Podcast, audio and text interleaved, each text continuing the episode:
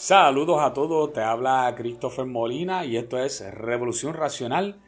En el día de hoy me acompaña el Soul. ¿Cómo te estás, Soul? Todo muy bien, gracias a Dios. ¿Tú cómo estás?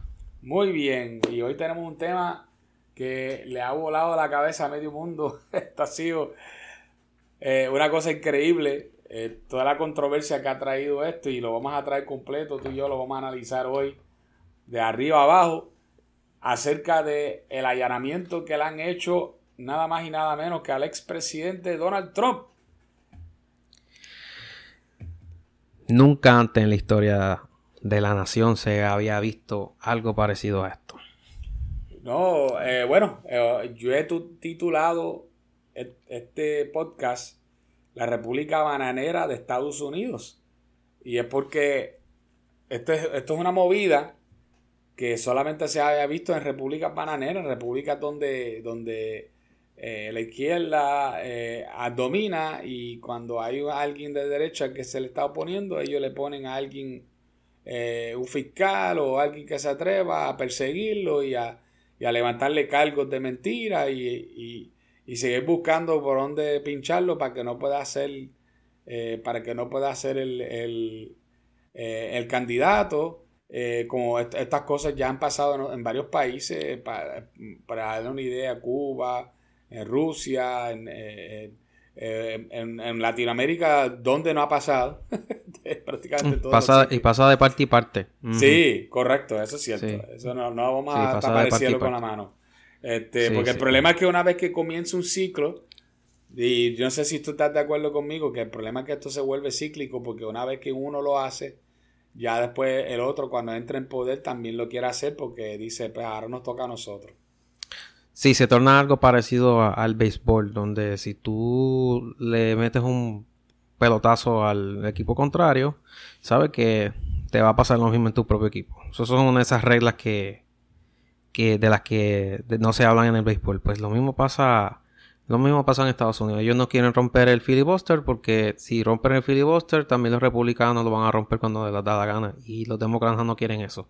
Eso es un, es un sistema basado en pesos y contrapesos. Vamos a jugar limpio contigo si tú juegas limpio conmigo. Eso está dejando de suceder. Eso está dejando de suceder y, y se está utilizando esas agencias federales eh, para ah, como mecanismo de intimidación a la oposición. Y eso es bien peligroso. Es por cuando las instituciones se van corrompiendo de esa forma. Eh, eh, tarda tiempo verlo a largo plazo, pero eventualmente eso es lo que destruye a un país. Y eso es la preocupación. No solamente por Trump y por, lo que está sucediendo con él. Eh, pero sino por el mismo, eh, por el precedente que, que el mismo Chris está señalando, que, ok, bueno, tú estás haciendo eso, si vamos a buscar trapos sucios, bobos, como, eso es básicamente un trapo sucio, mira, Chris fue por un, por un archivo. Exacto. alegadamente es un archivo que el, eh, el, los archivos del Congreso estaban pidiendo que se les devolviera y ellos estaban en proceso de negociación eh, para poder hacer algo así. Trump estaba tratando de establecer su caso porque ciertos documentos se querían mantener bajo su poder. Fine. Ellos no tuvieron, no tenían que haber recurrido a una redada. No, no. Eso, de eso se trata esto. Si tú puedes escoger la vía menos agresiva. Claro. Para implantar. Aquí de lo que se habla es que Trump estaba eh, aparentemente dándole larga al asunto, entregar unos documentos.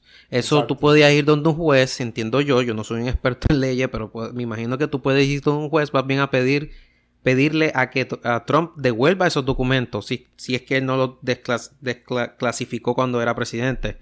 Eh, y, y la cosa podría haber ido por ahí, pero ir a un juez a pedir que pedir permiso para irrumpir en una casa de un expresidente, eso... Eh, eso es Grandes Ligas. Eso es Grandes Ligas, a otro nivel. Eso es Grandes Ligas y para que tú tengas una idea de cuán Grandes Ligas es esto, ¿tú te acuerdas de Andrew Cuomo?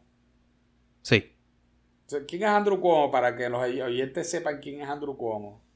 El ex eh, gobernador de Nueva York, que tuvo... Eh, exacto, ah. ex gobernador de Nueva York Pues mira, nada más y nada menos que Andrew Cuomo se ha tirado un tweet que yo me he quedado de una sola pieza.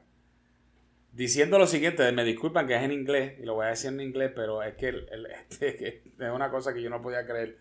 Eh, DOJ, o sea, Departamento de Justicia, must immediately explain the reason for its raid, and it must be more than a search for inconsequential archives, or it will be viewed as a political tactic and undermine any future credible investigation and legitimacy of January 6 investigations. Ok.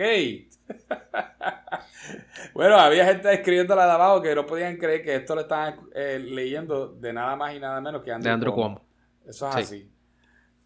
así mismo es. Sí. Eh, ¿Por qué esto? Pues porque esto es una movida que, que debe, que, ok, que cuando tú la ejecutas, tú sabes que tú estás rompiendo algo estás rompiendo algo que no va a afectar solamente a, la derecha en este caso, porque ahora es fácil para la, izquierda decir, no, no, es que nosotros fuimos a buscar unos papeles ahí, que por cierto, ellos estuvieron 10 horas, ¿sabes? En casa de, eh, en casa del presidente buscando documentos. Yo de hecho, yo estoy aquí, yo aquí estoy buscando eh, una de las expresiones de John Mott, estaba citando el, el, tipo de ley que estaban aplicando con Trump. Eh, y él dice en un tweet, se me olvidó mencionar que el 18 United States Code, Code 271, posible delito contra Trump, impone también que eh, no se le permitirá eh, correr para, para unas elecciones futuras. es y él mismo apunta al final, todo es un asunto político. Estamos totalmente de acuerdo. De eso se trata esto. Sí, y, fíjate, tú tú hiciste un comentario que yo creo que es súper importante que la gente vea. Porque yo, por ejemplo, en lo personal, yo no soy un trompista. Y, y, lo que yo quiero decir con eso no es que yo le tengo mala voluntad a Trump y si yo hubiese tenido la oportunidad de votar por él en las, en las pasadas elecciones, yo hubiese votado por él. Eh, eh, eso está claro. Pero yo también. No, no tiene que ver con ser trompista o no. Inclusive si esto lo hubiese hecho Trump a Hillary Clinton a Biden, tuviéramos que estar igualmente de, molestos con el asunto. Y de hecho, ellos, pudieron haber tenido, eh, hubiesen podido inventarse cualquier cuento como ahora para poder causar a, a, Hillary, Clinton. Y, y, de hecho, es bien sabido que William Barr, el que era el secretario de justicia bajo Trump, el último, él se negó a, seguir órdenes de Trump de hacer prosecution a, Hillary Clinton. y a oponentes políticos del Partido Demócrata. ¿Por qué? Porque esas son reglas no escritas en Washington. Tú no tocas, vas detrás del otro partido porque si vas a comenzar ese juego, tú no vas a permanecer en el poder toda la vida. Sí. Aparte de que hay otra, hay otra ley no escrita, eh, es un dicho, no es una ley, es un dicho que yo creo que es cierto, que dice que si tú le vas a, tirar al rey, es mejor no, eh, no puedes fallar. Eh, eh, Correcto. O, sea, oh, sí. Ustedes lo que quieren decir, ¿no?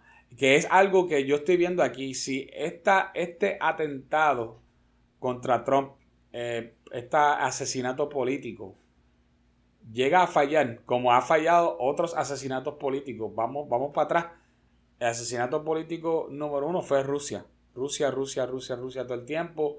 Eh, no, una conspiración completa con espías y todo. Resultó ser todo fabricado. Eh, segunda, segundo asunto, enero 6. Enero 6 fue una conspiración de parte de, Trump y Trump le dijo a esa gente que entraran y quisieran y que trataran de, detener eh, que se certificaran las elecciones. Eh, lo cual no han podido conseguir ningún tipo de evidencia que certifique eso. lo más cerca que quizás han, han, podido llegar es que hubo un, lapso de tiempo donde Trump no le dijo a la gente que no se metieran, mejor dicho. Pero decir, eh, encontrar algún sitio donde él dijo, métanse ahí y hagan eso, no lo han podido encontrar.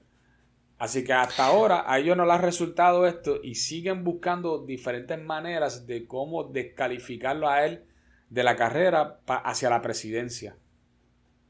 Sí, yo pienso que eh, um, Trump, eh, a mí me extraña cómo, cómo un presidente que supuestamente perdió por tantos millones de votos le tengan tanto miedo que se tire por una eh, por el partido republicano.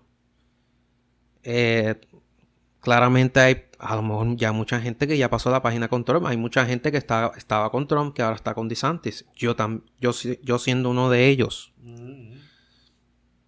Yo siendo uno de ellos. Pero vamos a suponer que no, no permitan que Trump corra.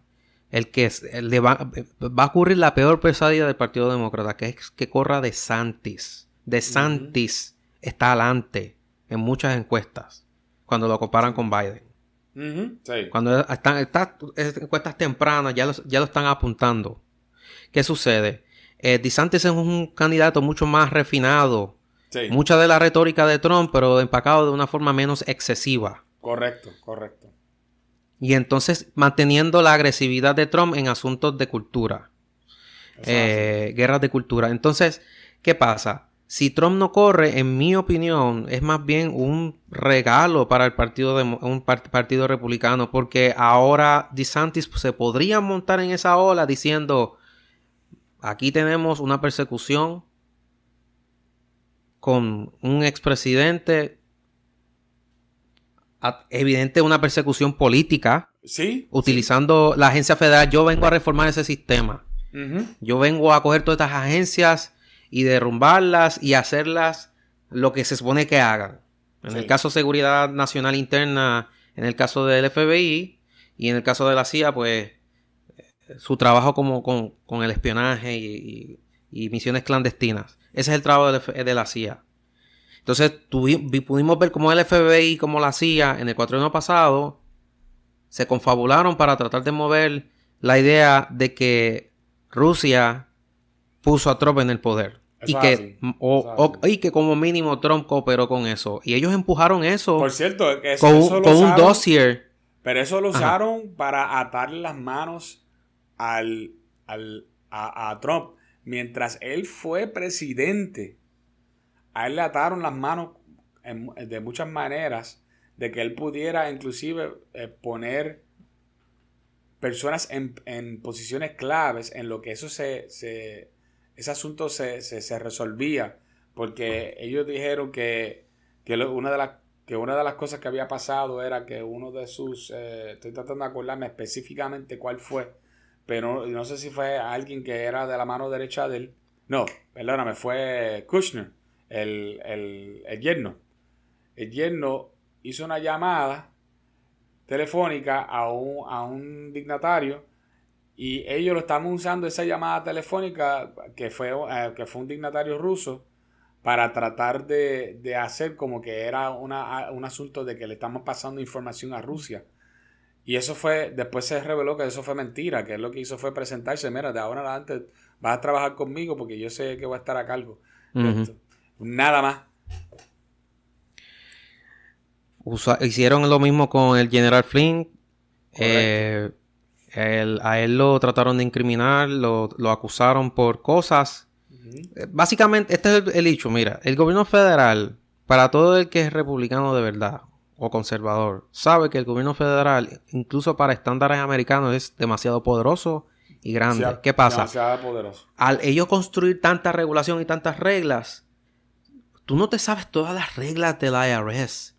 Tú no te sabes todas las reglas y regulaciones de cuánta cosa miles. Todos los días se escriben miles de páginas, cientos de páginas en nuevas regulaciones en el gobierno federal.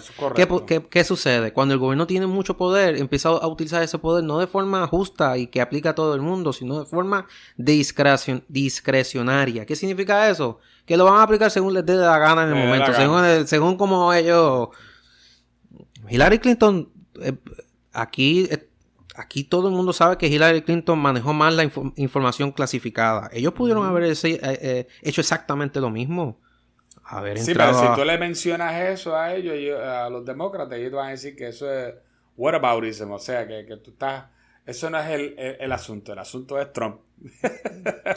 bueno, el, el whataboutism, como le quieran llamar, lo que te dice es que eh, hay una senda hipocresía en la forma como estás criticando la situación. Claro, claro. Eso es todo. Eso es todo. Es, aquí lo único que se está diciendo es que hay hipocresía.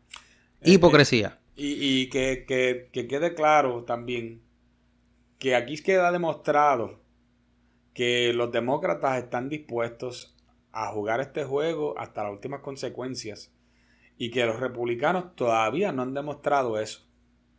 Todavía están, no han demostrado que, por más que Trump dijo que no le importaba las opiniones de la prensa, eh, aunque en este caso, ¿verdad? Tú me dijiste, me hablaste de William Barr, que William Barr es un tipo que no decidió no hacer eh, ciertas cosas, él, que él, se le fue en contra de Trump y dijo, no, yo no voy a perseguir a esta gente. Pero Trump se necesitaba rodearse de gente que fueran reformadores dentro del gobierno federal, dándose cuenta que ya eh, todo eso en los ocho años de Obama ya se había apoderado de las posiciones que quizás no eran de, de, de, eh, la, de confianza, pero son posiciones poderosas dentro del gobierno federal que como quiero tienes que cambiar a esa gente porque si no esa gente te hacen la vida imposible, se arrastran los pies, te trabajan en contra, cogen información y se la pasan a la prensa, que se supone que no, lo hagan. Este, no le importa si van a perder, si lo descubren y, y, pierden el trabajo porque quedan como héroes y consiguen trabajo en otro lado fácilmente que esté dominado por, por los demócratas. O sea, estamos viendo que el poder, el aparato, o como dicen, ¿verdad? Este, el aparachic de, de parte del Partido Demócrata eh, ya es tan amplio que ya a ellos no les importa las consecuencias de hacer movidas como esta. Y hasta cierto punto es casi como retando a los republicanos. Ustedes no se van a atrever a hacer esto cuando ustedes estén en el poder, porque nosotros los vamos a coger con la prensa y los vamos a callar, los vamos a apabullar, vamos a tener tan, tantas opiniones en la prensa que va a ir en contra de ustedes que la gente lo que van a hacer es ir en contra de ustedes, aunque nosotros hicimos lo mismo que ustedes. El, el exdirector del, del FBI, James Comey, se pasaba yendo a programas de televisión todo el tiempo a decir que Trump coordinó con los rusos. Ah, por cierto, él, escribió un libro y todo, ¿verdad que sí? Escribió un libro, sí. Y y es bien importante que sepan eso porque si tienes al jefe de la agencia de investigación federal más importante de los Estados Unidos diciendo una mentira así, porque el mismo Departamento de Justicia que puso a un fiscal especial independiente, por llamarlo de esa manera, que investigara la campaña de Trump, no encontró evidencia de ningún tipo de colusión. Entonces, ¿cómo es que tú tienes gente como directores de la CIA, como en el caso de Brennan, mm. o exdirector del FBI, en el caso de Comey, eh, diciendo mentiras así sobre el presidente de Estados Unidos. Pero, imagínate, imagínate lo que podrían hacer una vez Trump no fuese presidente. Ya lo está pasando, ya está sucediendo. Ya está sucediendo. Pero eh, eh, yo digo, por ejemplo, yo pues, ya yo espero este tipo de cosas de los periodistas. Por ejemplo, Rachel Maddow de MSNBC eh, ha hecho su carrera prácticamente con Trump, donde ella logró números altos eh, por ella constantemente hablar sobre la conspiración rusa de Trump. Y después se comprobó que no solamente no era cierto, sino de que todo fue una fabricación, que es más allá, eso es más allá de decir que no es cierto. Ah. dice que es una fabricación que se hizo a propósito de parte de los Clinton para para crear esto y que la gente lo siguieron creando y la prensa siguió rodando esa mentira por ahí para abajo y todavía ellos te dicen, no, todavía tú puedes confiar en nosotros, eso es algo fuerte, pero que lo diga un exdirector de la FBI y que, que se sienta con esa seguridad y, esa falta de, de, de, o tener esa cara de lechuga de seguir apareciendo y escribir libros y seguir regando una mentira de esa forma, de un presidente es algo, es algo grande. Definitivamente es algo grande. Yo realmente pienso que esto es un... Si sacan a Trump de la carrera, ya cambiando un poco el tema relacionado, pero eh, cambiando un poco el tema, pienso que es un regalo que le están dando los republicanos. Le está dando una buena excusa a la base de sentirse aún más motivada para votar en contra en las elecciones de midterms por el Congreso. Eh, y le estás abriendo puertas, en mi opinión, al quien es el mejor candidato, el candidato más fuerte, en este caso de Santis. Y él se va a montar en esa ola y la va, va a estar encima de ella hasta el fin. Y es una ola bien grande. Vamos a ver, porque, eh, igualmente que tú has dicho eso, ya hay gente, especialmente en el lugar, eh, en, el lugar donde se forman todas las conspiraciones ahora mismo, que es en Twitter, diciendo que hay otra conspiración ahora. Hay varias conspiraciones, vamos a coger esto con calma. Yo te voy a decir una, pero te voy a decir primero esta, porque esta es republicana. Hay un grupo de, de, trompistas que están diciendo que como, que como el, FBI cuando fue a buscar la orden de allanamiento tuvo que pasar por un juez, el juez que ellos pasaron era de Florida, que DeSantis sabía esto y él lo dejó pasar a propósito porque eso le iba a liberar a él el camino hacia la presidencia, ¿no? Porque él sabía que no iba a poder ganar eh, las primarias republicanas, lo cual eh, hasta ahora, por lo menos las últimas encuestas dentro del Partido Republicano solamente, da, daban a ganar ampliamente a Donald Trump sobre DeSantis. Eh, aunque DeSantis todavía hasta el día de hoy nunca ha dicho que si, que si quiere coger para presidente. tú sabes que eso está claro. Este, pero esa es la que está ahora corriendo por ahí. Mucha gente diciéndole, mira, hombre, solamente porque fueron a un, a un juez en, en, Florida no significa, porque obviamente era en Florida, pues tenía que haber un juez, un, juez en Florida, no significa que DeSantis sabía lo que estaba pasando. Claro. Y, pero ya empezó ese lado de las conspiraciones, ¿no? Pero hay otras conspiraciones. Y yo te voy a decir por qué es que hay, siguen apareciendo conspiraciones. Número uno, el director del Departamento de Justicia es Merrick Garland. Y yo no sé si tú sabes quién es Merrick Garland, pero Merrick Garland fue la última persona que Barack Obama nominó para el Supremo Federal. O sea, para SCOTUS, ¿no? Para el, Supremo Federal. Y Mitch McConnell, que era el presidente del Senado en aquel momento, el republicano, buscó la manera de posponer la, eh, nominación de Merrick Garland hasta el momento que ya eh, él quedó fuera de, fuera de, contienda. Y hay mucha gente que dice que Mitch McConnell logró que le robaran hasta cierto punto la oportunidad a Obama para él poder poner un, un, juez. Que en este caso iba a ser Merrick Garland.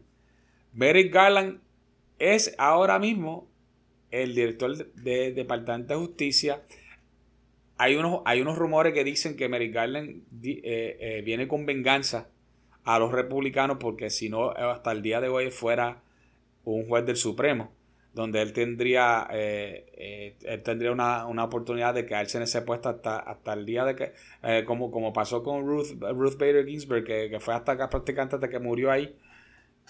Así que, que él, él tiene una riña aquí.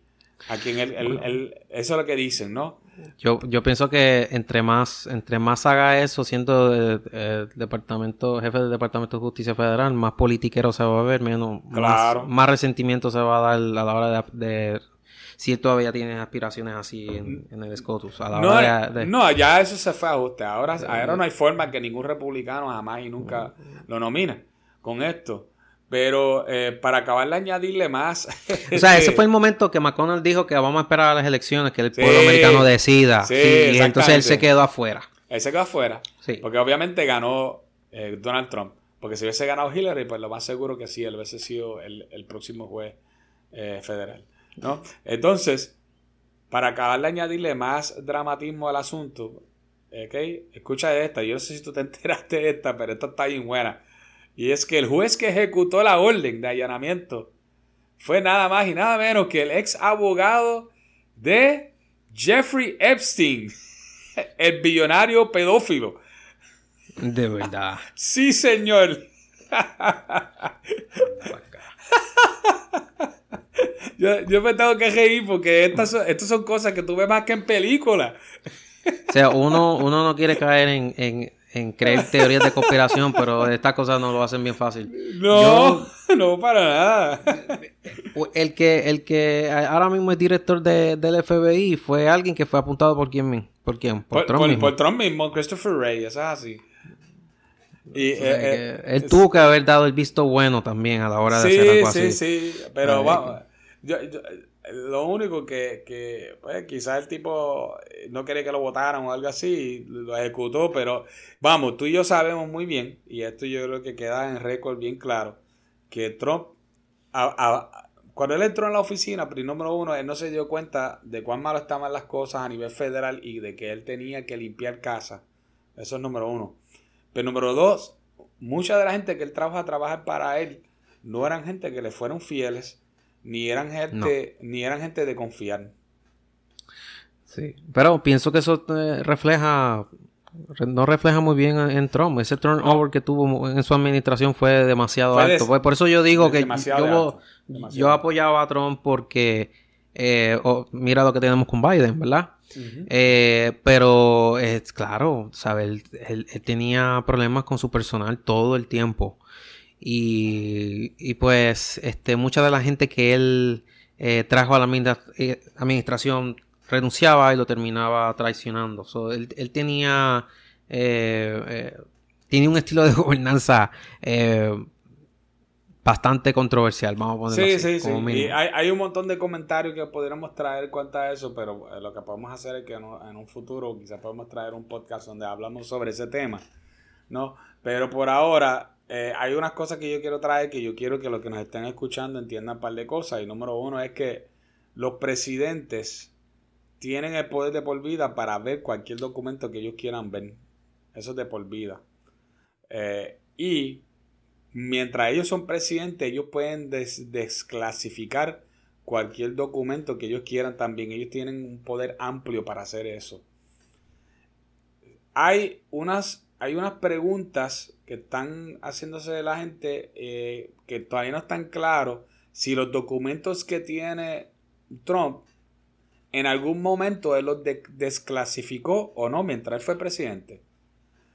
Eh, por lo menos hasta ahora lo que yo he podido ver es que por eso es que pasa mucho de, de este asunto, es porque no estaban desclasificados. Habría que ver si eso es cierto, ¿no? Eh, yo sé que había un asunto también de que él tenía una caja de seguridad que él había pedido para él poder poner los documentos allí y, eh, y él poder decir que estaban, estaban bien cuidados porque estaban en una caja de seguridad que era eh, del federal, ¿no? Pero en su residencia. Pero no sé, más, no te puedo dar más detalles sobre eso, pues no sé nada más. No sé si tú has escuchado algo sobre eso. Aquí no, específicamente sobre eso no. Yo, yo lo que he podido leer es que más vale que haya ahí en esos documentos algo de peso. Sí, sí. Eh, eh, los federales se equivocan, se equivocan, se equivocan y... Ajá.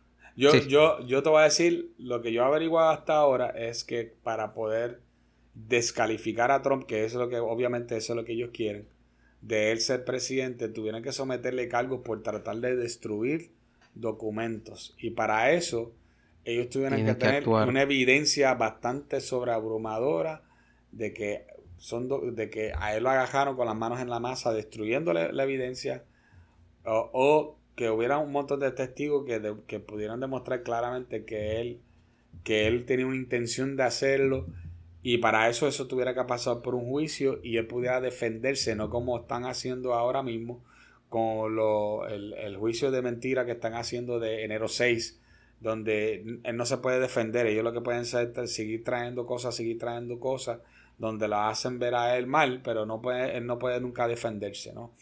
Este, básicamente eso es un, lo que le hizo un show trial, ¿no? Eh, que fue más o menos lo que pasó con, con, Clinton cuando pasó lo de eh, Lewinsky. ¿no? Sí, los residenciamientos han sido mucho espectáculo.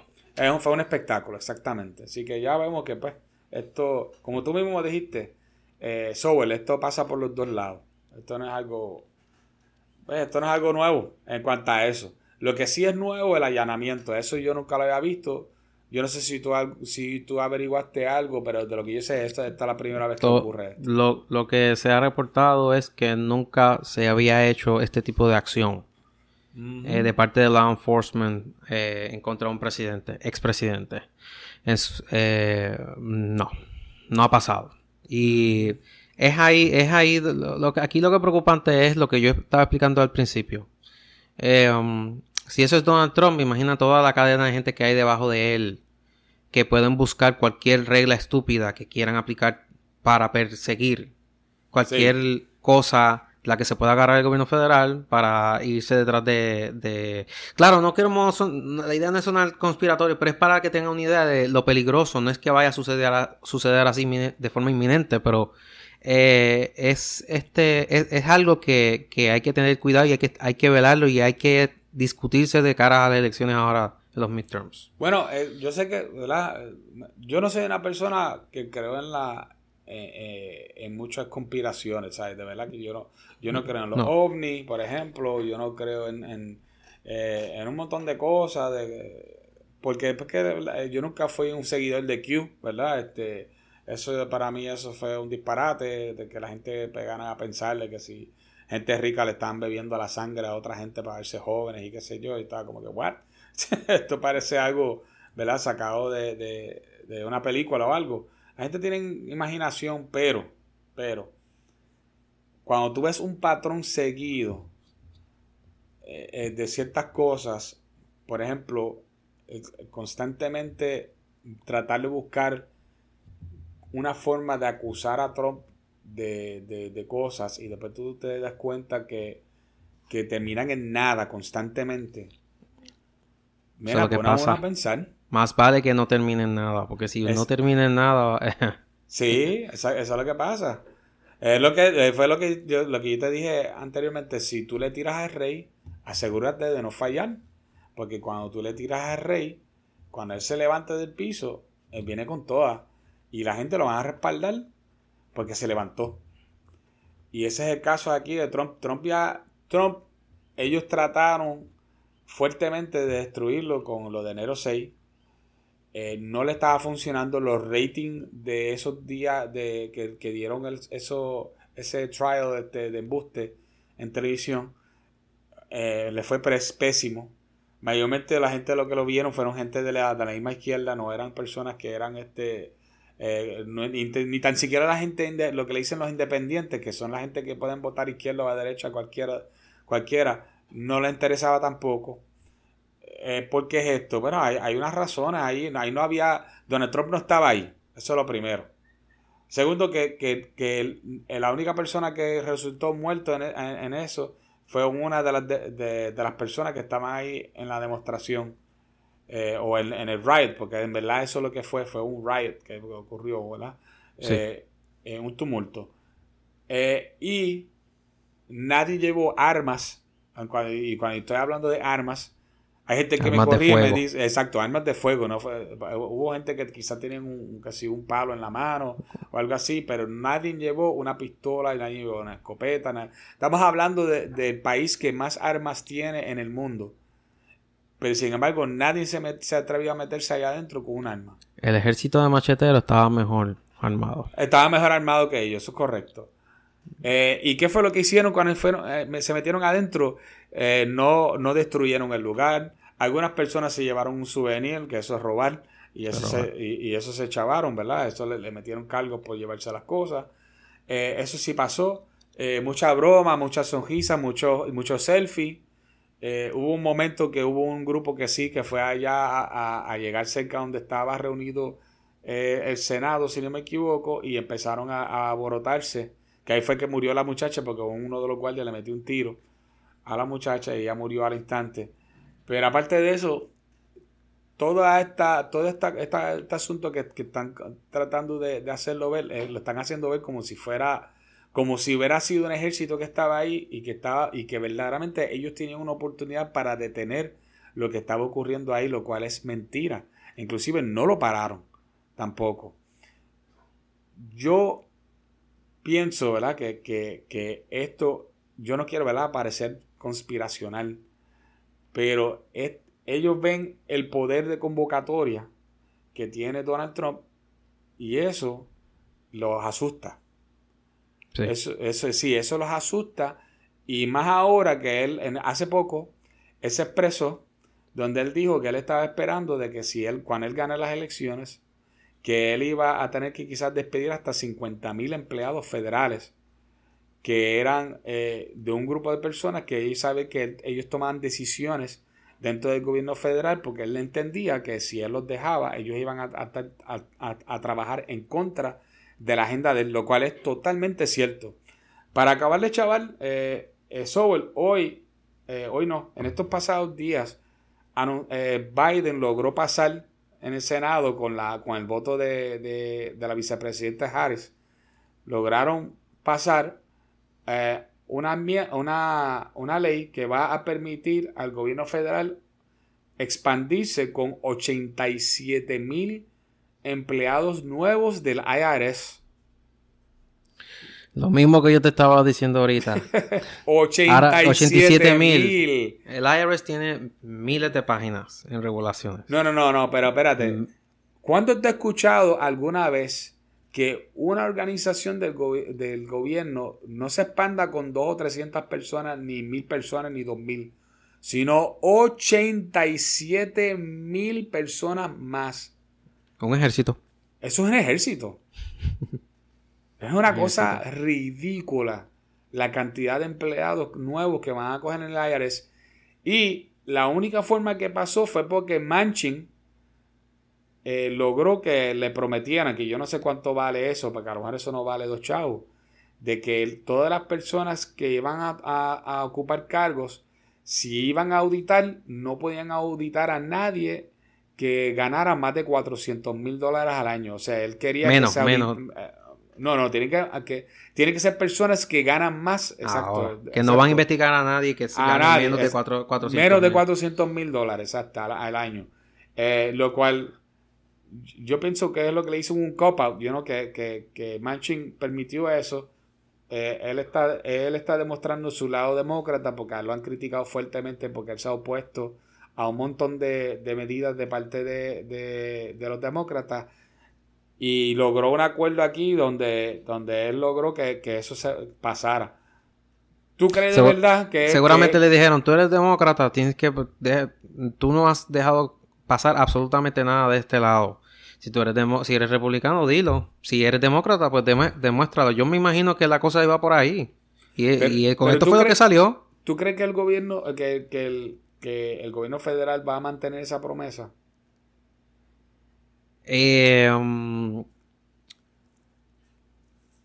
posiblemente no. Posiblemente no. yo creo, yo estoy bastante lo que hay que decir, lo que hay que decirle a la gente es que ok, usted no ha hecho nada malo con el IRS, no hay ningún problema. Es que a veces pasa que el IRS se equivoca. Los federales también se equivocan. Sí, eso es así. Y entonces a la hora de tú defenderte, todo, mucha gente ha tenido issues con el IRS. Sí. De alguna manera u otra. Y a veces uno, tiene, uno tiene que recurrir a un especialista que te sepa hacer el paperwork para que sea un mediador y, utilizar algún tipo de reglamento a tu favor y poder salir del lío con el IRS por X, razón. Aunque tú no hayas hecho nada malo, pero si te piden algún tipo de, de, de hacerte a una auditarte, a la persona pobre le cuesta más dinero que a la persona rica defenderse a la hora, a la hora de, de enfrentarse al IRS. De eso es lo que estamos hablando. Eso es lo peligroso de eso. Tú, tú, ahora mismo si hubiesen eh, contrataran a 30.000 empleados de Hacienda. Ah, para buscar en cada rincón. ¿Tú te imaginas cómo, cómo operaría eso, ese poder? No, eso sería terrible. Eh, bueno, eh, tocando tu casa. Alejandro García Padilla hizo algo similar en cuanto a los pequeños negocios, donde él se fue, él, básicamente le, tiró una guerra en contra de los pequeños comerciantes donde él, él envió este, que trataran de enviar todo toda la gente que pudieran a las calles a, buscar a los pequeños comerciantes, a hostigarlos para que ellos, ellos pagaran ciertos, ciertos impuestos. Entre ellos yo me acuerdo que había un restaurante que llevaba yo, yo no sé cuánto, tantísimos años abierto, que era el Zipperle en San Juan. Y e, ese, ese negocio terminó fracasando porque le debía un montón de dinero a Hacienda. Y este, el problema es que una vez que cierre un negocio de esto, ya no te puede pagar. ¿Qué va a pagar? Si está cerrado. Correcto, sí. O sea, la mejor forma es mantener. No, no, no, mantente abierto y págame esta cantidad y vamos a negociarlo. Pero, pero dame algo y no te me vayas a quiebra, ¿entiendes? El, ah, el, gobierno de Puerto Rico no ha entendido que entre más tú expandas la base contributiva, especialmente de parte de, pequeños y medianos comerciantes, mejor, mejor, más dinero recauda el Estado, si ese es el objetivo. pero si coges los pocos negocios que hay y le metes mucho impuesto, eh, pero en fin, lo mismo pasa con el IRS. De por ese ángulo va la cosa. Eh, eh, y pues eso es algo que también tenemos que estar pendientes y estar este aquí somos estadistas, este, Chris y yo somos estadistas en parte porque pensamos que hay que opinar, intervenir a nivel federal a la hora del Departamento de Justicia o el Departamento de Hacienda Federal a la hora de hacer intervenciones en Puerto Rico eh, eh, delimitar unos, poderes este, que no sean absolutos sobre Puerto Rico, ¿verdad? Ese es el tema del estatus, de eso se trata. Eh, otros estados tienen los mecanismos para pelear contra esas cosas porque ellos tienen senadores como Kentucky. Kentucky es un clásico ejemplo. tienen un senador que representa los intereses de ese estado en particular. este, y aunque represente a un partido nacional con sus propias este, doctrinas y ideologías, él proviene de un Estado que también representa este, una forma de pensar y la trae al Congreso. Eso es lo que tendría Puerto Rico con dos senadores. Eh, y tendríamos una opinión sobre si es correcto o no que una agencia federal como el FBI intervenga con un expresidente de esa forma. Eh, yo, yo, yo soy de los que pienso que no cambiaría mucho. Porque en Puerto Rico nosotros no, no necesariamente le cogemos eh, por, ejemplo, en, asuntos de, contabilidad, ¿verdad? De, Hacienda, aquí tenemos leyes parecidas. Nosotros nos creemos California o Nueva York. Sí. O sea, que, nosotros no vamos a, ningún, ningún senador que saliera de Puerto Rico o ningún eh, representante que saliera de Puerto Rico va a ir a pelear por, por los pequeños comerciantes de Puerto Rico. Si no lo hacen a nivel local, no lo van a hacer a nivel federal. Yo hablo a largo plazo. A inmediatamente cuando no volvamos a Estado, nada, la cosa va a seguir igual. Pero por lo menos yo puedo decir que como Estado, al, establecer su partido republicano y otro demócrata, por lo menos va a haber dos discursos peleando en, el, mm. dos discursos, ¿verdad? uno por un gobierno más pequeño y más eficiente, el otro por un gobierno más grande, algo parecido a lo que ya teníamos con, con el ELA. Y para mí es un contraste que, se va a dar en, la estadidad, que va a tardar tiempo en que se materialice en algo más productivo, pues claro, brother. Vamos a llegar a la estadidad con los malos hábitos de, Lela. Claro, claro, eso es así. Yo sé lo que tú dices, en eso eh, tienes razón. Sí. Y ahora, eh, yo quiero hacer, eh, ¿verdad? Traer quizás el último punto del podcast. algo, algo que pasó en estos pasados días que, que, es de preocuparnos y que las personas que nos están escuchando, pues yo sé que, que que le, tiene que interesar, que es que aquí mismo en Puerto Rico la Procuradora de la Mujer, este, Lercy Boria, eh, renunció a su puesto dentro como la Procuradora de la Mujer y ella va a estar ocupando ya mismo pronto, creo que eh, tiene que estar como cuatro o cinco semanas más todavía en su puesto, pero de aquí, de ahí va a pasar al puesto de subsecretaria del Departamento de Estado, ¿no? ¿Qué pasa? Que el nombre que está sonando para reemplazarla a ella es el de Zoe Lavoy. Y cualquiera que conoce la trayectoria de Zoe Lavoy sabe que es una de las figuras más de izquierda dentro del Partido Nuevo Progresista que existe. O sea, sea hombre o mujer. Yo creo que, escuchar. Eh, que, es una de las personas más... Eh, ¿Me escucha ahora, Soul? Ahora sí. Ok, perfecto. Es que tuvimos un pequeño percance, pero volvimos. Estaba, hablando acerca de cómo Zoe Lavoy es una de las, de las personas más de izquierda dentro del Partido Nuevo Progresista. Y que ayer mismo yo estaba viendo Guapa, Guapa Televisión, y tenía un segmento hablando sobre todo este asunto de, de la Procuradora de la Mujer y cómo Lercy Boria había renunciado y que ahora eh, y se iba, a quedar el puesto vacante Y Guapa, no, eh, en vez de hacer un buen trabajo y preguntarle a diferentes sectores, lo único que hizo fue entrevistar a organizaciones feministas eh, radicales sobre el desempeño de Boria. Y yo, yo te digo, yo, a mí no me quedó más, más que indignarme porque yo decía, pero ven acá, ¿desde cuándo las feministas son las únicas que mandan aquí de, sobre lo que pasa con las mujeres? a mí no me hace sentido, no sé, este, sobre. Mira, el, eh, Boy ya tiene credenciales. Eh, ellos, claro, quieren a una candidata que pase bajo la legislatura popular. Y Zoe, la Boy es una popular que le gusta la estadidad. Vamos a ponerlo así. Y entonces, este, tiene, cree en la ideología del género, cree en el aborto.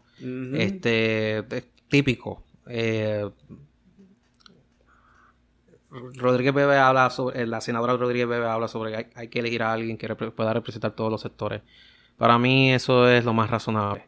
Preguntarle a diferentes sectores qué tipo de mujer eh, podría ser la, procuradora de la mujer. Pero eso de la voy es una carrera, es una política de carrera de toda la vida. Estamos hablando de reciclar lo mismo este, para no, y, y, se sigue demostrando que, que, él no tiene ningún problema con seguir poniendo personas de izquierda demostrando una y otra vez más que el PNP en, los últimos, qué sé yo, 8, de 12 años, se ha vuelto cada vez más hacia la izquierda.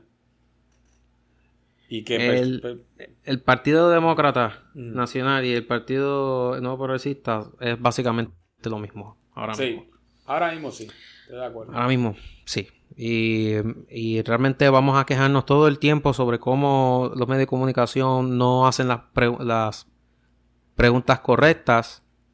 Eh, y eso no va a acabar hasta que la derecha, alguien con dinero en la derecha, alguien que tenga pulso para, para poder establecer canales y una prensa. Hasta que no tengamos eso en Puerto Rico, Chris, eh, esto va a continuar. Desgraciadamente tienes razón. Totalmente de acuerdo contigo. Porque aun cuando lo tuvimos, que era el vocero, eh, le faltó calidad. Le faltó calidad. Le faltó eh, eh, demostrarle ese tipo de, de temple o, mejor dicho, como una seriedad. Tú sabes cómo el, nuevo día, el nuevo día está completamente dominado por la izquierda. Sin embargo, el nuevo día logró establecer como una seriedad que, que le dio legitimidad a pesar de que cuando tú los miras eh, y tú miras las cosas que ellos escriben a veces, tú dices, de verdad que esto no debe tener ningún tipo de legitimidad. Pero sin embargo, ellos lo, lograron hacer de que esa legitimidad cada vez está siendo más, eh, más destruido porque ellos mismos eh, están abusando de, que ellos son el, el, el, único periódico que tiene ese tipo de, de, de, seriedad. Sí, eso definitivamente está ocurriendo. Pero el vocero nunca, yo entiendo que nunca logró eso. Eh, quizás eso lo logró otro periódico que era un periódico que desapareció, que era El Mundo. Sí. Eh, pero pues obviamente nunca lograron este, establecerse económicamente a nivel del, nuevo día. Pero volviendo de nuevo al tema, eh, estoy de acuerdo con Rodríguez Bebe. Creo que sería magnífico porque pudieran poner a una persona que no fuera un político, que fuera una persona que, que verdaderamente está preparada para trabajar con, con los diferentes issues que enfrenta la mujer eh, hoy día y que fuera una persona más, quizás un poquito más de centro, ¿no? Que, pudiera trabajar con, desde ambos lados. Si fuera una persona que no estuviera entregada a la ideología de género, por lo menos para mí, yo entiendo que sería lo mejor, eh, definitivamente, porque la ideología de género. Eh, yo, yo encuentro que nosotros estamos atrasados con eso, porque en otros países están quitando la ideología de género. Eh, se están dando cuenta que, trae, trae más problemas de lo que resuelve. Y nosotros ahora más, más, lo queremos implementar. Yo, yo todavía no, entiendo eso, pero nada. Los, los, míticos, los míticos de los países nórdicos, ellos son los primeros que están eliminando eso. Eso es correcto. no me acuerdo si es en, Finlandia o en Dinamarca, no me acuerdo el, país específico, pero un país escandinavo decidió eh, regular mejor esta cuestión de de cambiarse de sexo eh, utilizando hormonas, porque ellos están llegando a la conclusión de que hay una cierta histeria en, la, en, la, en alguna población de la juventud, en ciertas poblaciones de la juventud que están tratando de emular esa moda.